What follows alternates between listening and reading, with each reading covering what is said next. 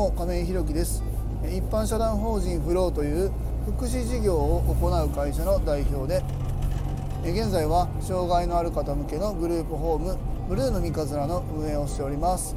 すいませんちょっと今車を運転中なんです。運転しながら、え収録の方をしておりますのでちょっと音声がねお聞きづらいかと思いますがご了承ください。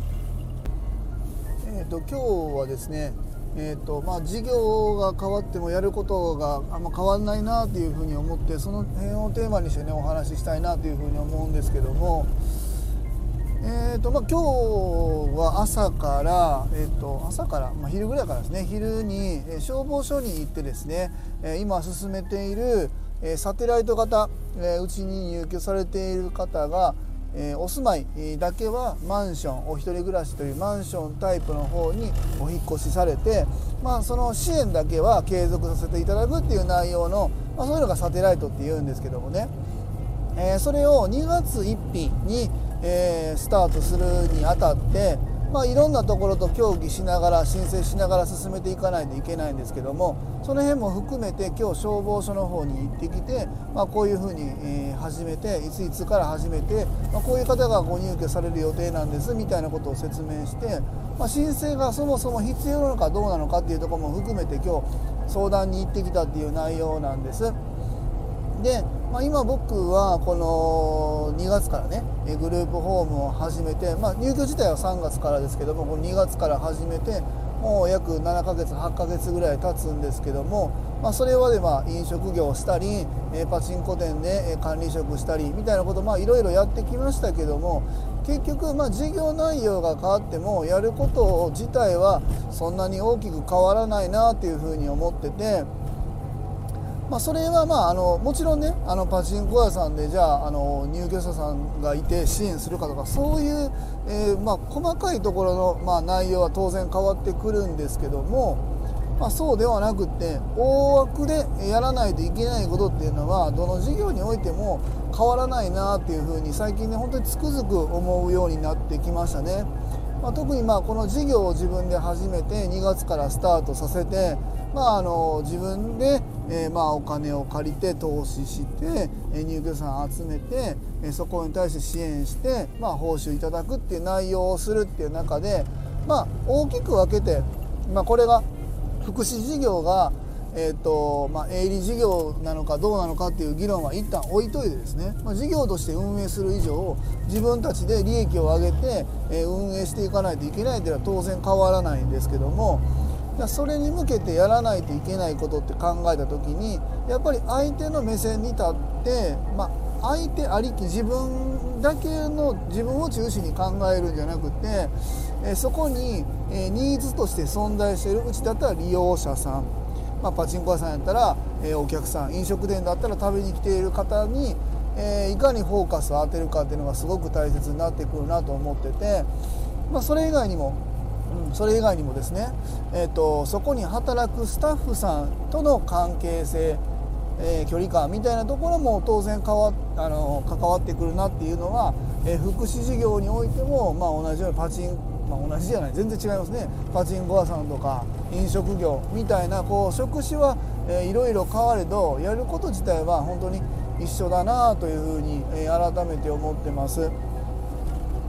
まあ、今日そうですね現にその福祉支援以外にも、まあ、僕は管理者という側面もありますので、まあ、あの昼ぐらいに消防署行ったり、まあ、2時ぐらいには障害者支援課というところに連絡して、まあ、あの申請に向けての、ね、書類関係の手続きの、ま、連絡をやり取りしたり、まあ、あの入居者さんが、え、ここで利用するっていう時にスタッフさんの人数っていうのがあるんですけどもそこももちろん誤差、えーと、自分たちがやる支援との入居者住んでてねそこに対する人数の割合みたいなのがあるんですね。そこにもちろん不備があったらいけませんしそう不備があるってことは人数が例えば足らないとかね。そうなってきた時に迷惑かかるのは当然入居者さんだし僕たちもそう足りなかったからしょうがないんですよすいませんで済まないわけですよね。こうやって国で頂いてるあの国から報酬として頂いてるんでその辺の間違いがないかみたいなところも含めてきちんと確認したりみたいな事務手続きみたいなのはやっぱり当然行われるわけでその辺の不備がないようにきちんと連絡をやり取りするみたいなところもまあ、あの福祉事業やってても当然出てくるので、まあ、事業をやるっていうことはこういうことなんだなっていうふうに今感じてます。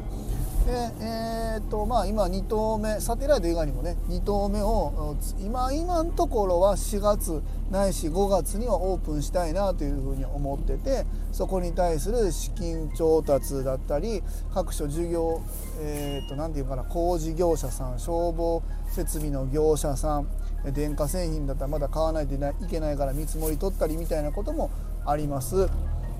ねまあ、まだもうちょっと先にはなると思いますけども、えーと、学童保育ね、えー、来年はちょっとどうかな分かんないけども、えー、そこら辺に向けて当然、えーと、和歌山市のマーケットはどうなのかなとかどの辺が証券なんかなとか本当にお父さんお母さんはどこら辺で困ってるんだろうみたいなところも、まあ、徹底的徹底的にリサーチする必要もあるし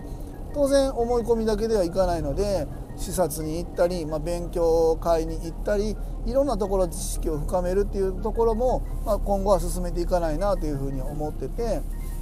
まあ、とにかく何においても結局は、えー、そこに存在するお客さんのニーズっていうのはどこにあるのか。でそのそこに向けて自分たちはどういうアプローチができるのかみたいなところは本当にねどんな職種今言った学童にしても障害の方のグループホームにしても作業所にしてもパチンコ屋さんにしても飲食店にしてもまあいろんなテーマは違えどそこに目を向けてそこに何て言うかなそこに徹底的に考え尽くして、そこをアプローチしていくっていうこと自体は全然変わらないんだなというふうに思ってます。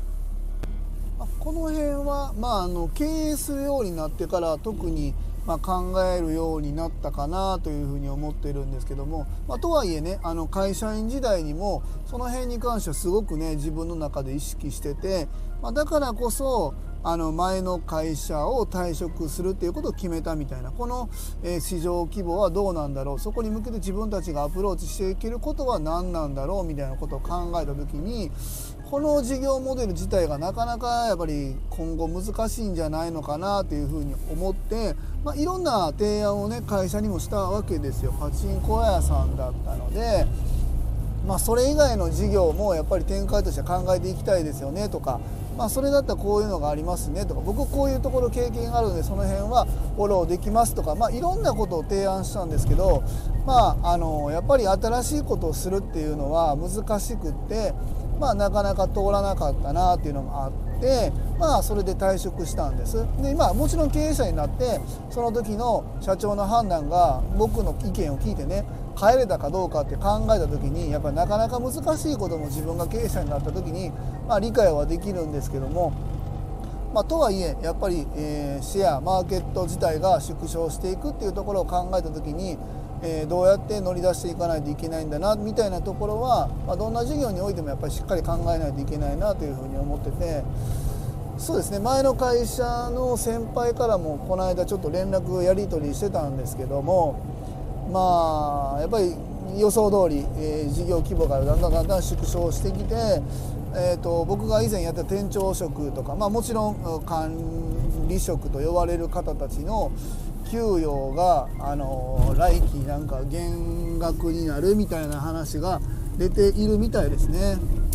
まあ経営者としての目線で考えた時に当然それは致し方ないんだろうと思うんですけどもまあスタッフはそこら辺はねなかなか、えー、判断するのは難しいかと思うんですけどもやっぱりそういうふうに会社員であっても経営者であってもどこにニーズがあってそういうにそれに向けてどうアプローチしていくかっていうのはどの事業においてもやっぱり変わらないんだなというふうに改めて思いました、